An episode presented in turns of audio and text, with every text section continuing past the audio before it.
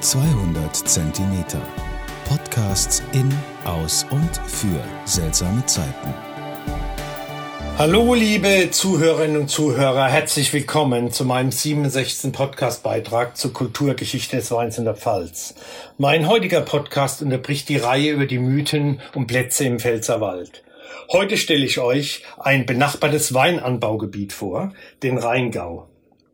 Dazu radeln wir von Wiesbaden nach Rüdesheim immer am Rhein entlang.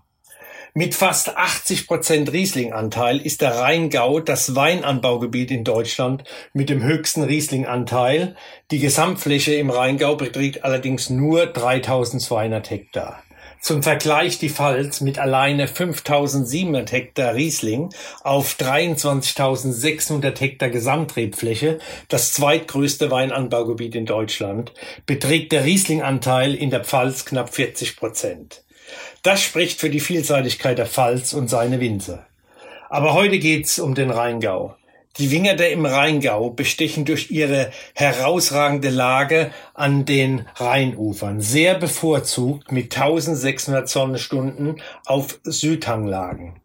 Das Besondere hierbei ist, dass der Rhein in diesem Abschnitt ab Wiesbaden bis Rüdesheim nicht südnördlich verläuft, sondern ostwestlich. Somit stehen die Reben voll im Südhang und bekommen ein Meer an Sonne.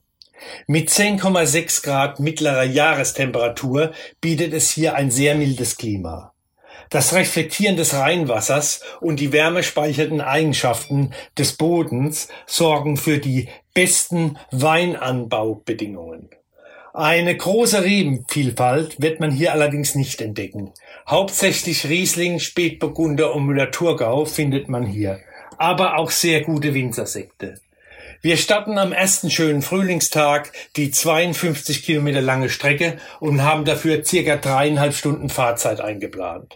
Unsere Radtour startet in Wiesbaden am Schloss Biebrich und wir fahren immer am Rhein entlang auf einem Fahrradweg durch die Ortschaften Schierstein, Walluff, später Eltville, Erbach, Hattenheim, Österreich-Winkel und Geisenheim vorbei an der Weinbauhochschule nach Rüdesheim.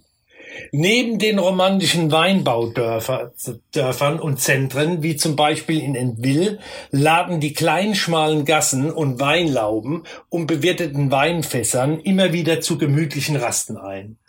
Neben den schönen Orten mit ihren romantischen Gassen kommt man unterwegs in Österreich-Winkel an einen alten Lastengran vorbei. Der Österreicher Kran, auch alter Rheingran oder Weinverladegran genannt, ist ein barocker Hafengran. Der Holzkran wurde vor, vorwiegend zur Verladung von Weinfässern, aber auch von anderen Gütern wie Baumstämmen auf Rheinschiffen eingesetzt. Später dann in Rüdesheim bietet sich die Drosselgasse und die Altstadt zu einer Besichtigung an oder eine Gondelfahrt hoch zum Niederwalddenkmal.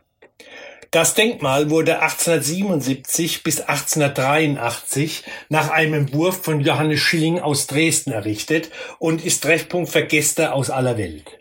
Das 38 Meter hohe Denkmal symbolisiert die Wiedererrichtung des Deutschen Kaiserreiches nach dem Deutsch-Französischen Krieg 1870 bis 71.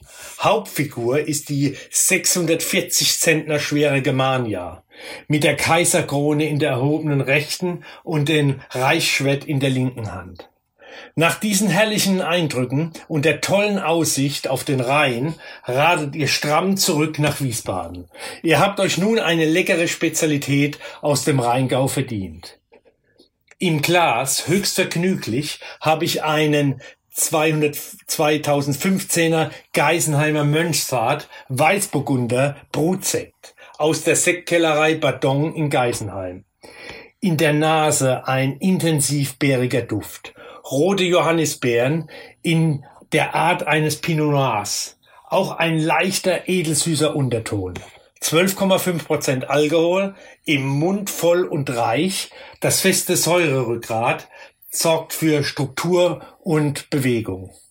Mittelfeine Mousse, konzentrierte Abgangsfrucht, ein großzügiger Burgundersekt von einem klasse Sektmacher aus dem Rheingau.